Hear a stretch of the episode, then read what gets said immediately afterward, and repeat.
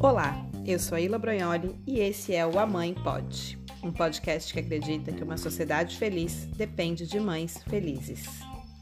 Hoje nós vamos falar sobre maternidade expatriada. Como será terminar esse ano sem vivenciar aquele momento que, em muitos casos, é a única oportunidade a cada 12 meses que temos em estar com família e amigos no Brasil? Seja bem-vinda, esteja você onde estiver, nesse planetinha azul.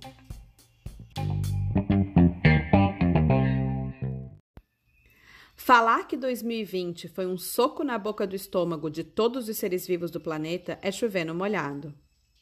Também acredito que a maioria de vocês que me segue por aqui sabe que a nova realidade que o ano que está terminando nos impôs atingiu de forma bem particular as mães, que são, de modo geral, as principais cuidadoras das crianças e, em tempos normais, já acumulam jornadas e tarefas sem fim. Esse ano, tudo se intensificou de forma significativa. Mas entre essas mães tem ainda mais um grupo, do qual eu faço parte, por isso posso falar em primeira pessoa, que foi impactado de forma bem especial: as mães expatriadas. A última coisa que me interessa aqui é propor uma competição sobre qual tipo de maternidade é mais desafiadora. O que eu quero é trazer luz a essa realidade específica, porque só assim podemos escolher de novo e talvez escolher melhor. Não é sobre ser ou não mãe expatriada, mas sobre conhecer seus valores e expectativas para melhor adequá-los à sua realidade. Se, por um lado, a distância da família e dos amigos já é território conhecido das mulheres mães que vivem fora do Brasil, por outro, a impossibilidade de voltar ao seu país de origem a incerteza sobre quando poderão reencontrar pessoas importantes da sua vida coloca mais um tijolo nessa balança. Muitas das mães que fizeram escolhas ou aceitaram o desafio que as levaram a sair do Brasil, seja por questões profissionais, estudos ou razões pessoais, o fizeram em um momento em que confiavam nos avanços da tecnologia e a possibilidade de um planejamento que as permitisse encurtar essa distância de tempos em tempos. Mas desde março de 2020, a esmagadora maioria dessas mães se viu simplesmente impossibilitada de cumprir com as datas agendadas para rever seus pais, irmãos, tios, amigas. Quantas delas acompanharam de longe os resultados positivos de teste para Covid de alguém querido no Brasil e sofreram angústia por não saber se esse alguém faria parte das estatísticas mais dolorosas? Quantas delas precisaram lidar com a expectativa dos filhos em rever avós, tios e primos, enquanto ficaram ao mesmo tempo privados até dos espaços e convívios sociais já estabelecidos nos seus países de residência. De novo, de forma alguma eu tenho intenção de classificar em melhores ou piores, mais fáceis ou mais difíceis, as experiências que 2020 impôs a cada pessoa dentro da sua realidade. Meu objetivo aqui é apenas oferecer mais um espaço de reflexão, troca, empatia e acolhimento a essas mães que, pelas mais diversas razões, estão vivendo esse momento desafiador, longe de tantas pessoas e situações que foram e continuam sendo fundamentais para a construção das mulheres que elas se tornaram. É primordial lembrar que da saúde mental e emocional dessas mães depende também a saúde mental e emocional dos seus filhos e filhas. Que é claro, como em qualquer situação, tem ganhos e perdas em viver no exterior. E é por isso que nós, mães que vivemos longe das nossas redes de apoio, referências culturais e figuras importantes da nossa vida, precisamos encontrar as melhores estratégias para fazer dessa escolha a melhor experiência possível. Porém, essas estratégias precisam ser sustentáveis e adaptadas à realidade de cada mulher em especial. E como descobrir se a estratégia que você está adotando é sustentável à sua realidade? A resposta é simples, mas não é fácil. Demanda autoconhecimento, autoobservação e autocompaixão. Eu sinto muito se você me escutou até aqui esperando que eu te trouxesse uma resposta pronta. Até porque eu acredito que depois de enfrentar tantos desafios, desde a preparação para mudar de país, a chegada nesse novo lugar, a adaptação e tudo que envolve essa decisão tão transformadora na sua vida e na vida da sua família, no fundo, no fundo, você já sabe que não tem uma equação matemática, um manual de instruções ou uma solução tamanho único para nenhuma experiência individual. Mudar de país e poder absorver o melhor dessa experiência demanda demais que você saiba o que espera dessa nova realidade, mas ainda mais do que você espera de si mesma nessa nova realidade. A única coisa que você pode ter certeza quando vira mãe é que você vai errar. Quando decide migrar também. Você vai errar como imigrante. Vai escolher uma casa baseada nos padrões do Brasil, Vai pedir presunto comum e receber e pagar por presunto de Parma? Ou vai sentir frio quando seu corpo estava acostumado a sentir calor e vice-versa? Mesmo que leia todos os posts de todos os blogs e grupos de Facebook onde outras mães brasileiras compartilham suas experiências. E por favor, não ache que eu aqui estou dizendo que essas partilhas não são importantes. Pelo contrário, elas são fundamentais. Mas assim como ser mãe, Ser imigrante é viver momentos únicos, particulares, individuais. Claro que é possível e recomendável buscar informações quando você vai morar fora do seu país de origem. Mas também é muito importante saber abrir espaço para o inesperado.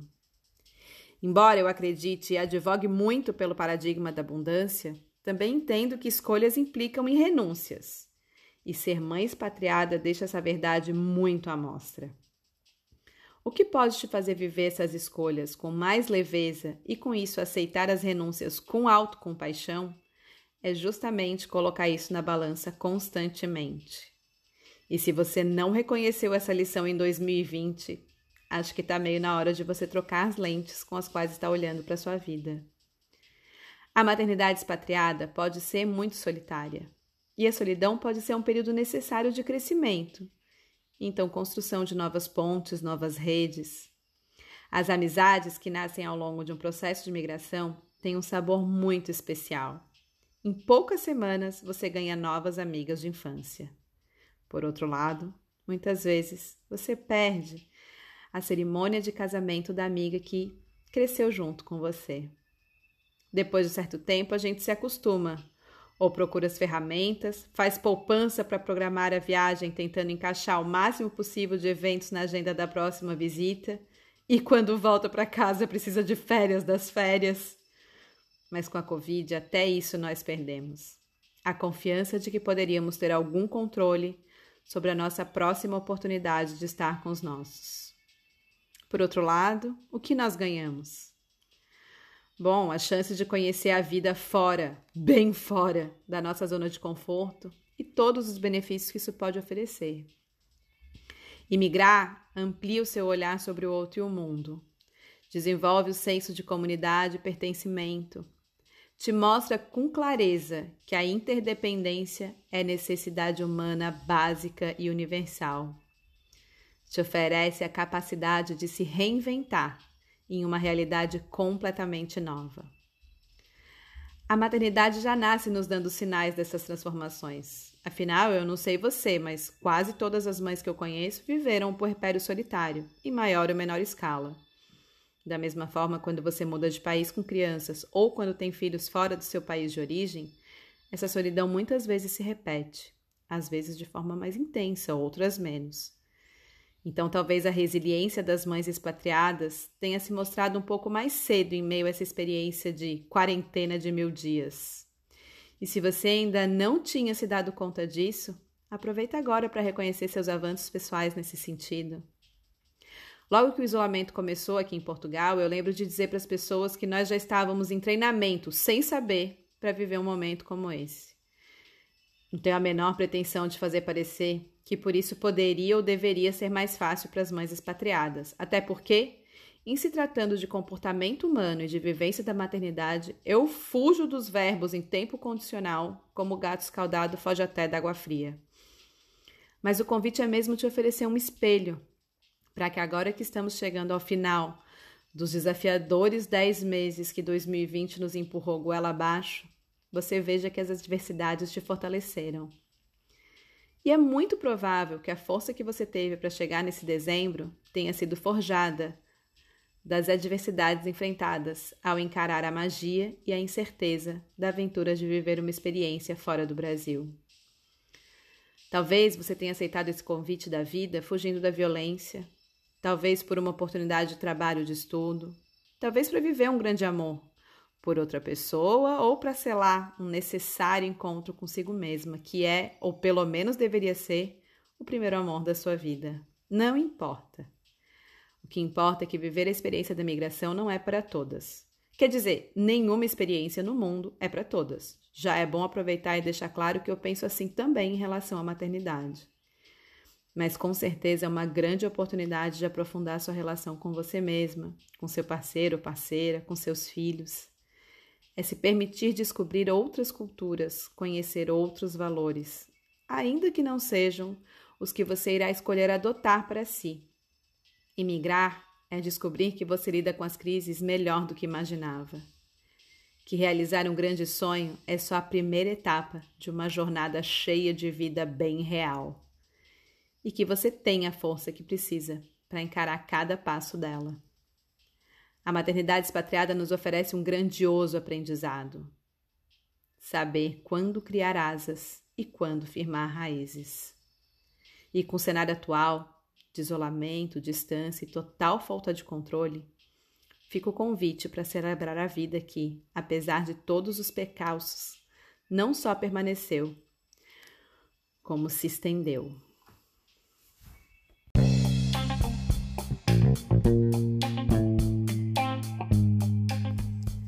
Esse foi o quinto episódio da primeira temporada do A Mãe Pode. Sou muito grata pela sua companhia e por me ouvir. Aproveitando o clima de necessárias comemorações e pausa para um balanço geral, esse será o último episódio do ano. Estarei de volta no dia 4 de janeiro. Até lá, te convido a interagir comigo nas redes sociais. Eu estou no Instagram, ila.brognoli, I-L-A.B-R-O-G-N-O-L-I, e no Facebook barra ila.terapeuta. Quero saber o que você achou desse episódio e o que mais você gostaria de me ouvir falar sobre autoconhecimento na maternidade pelo mundo. Um grande beijo, boas festas e se cuidem. Se puder, fique em casa.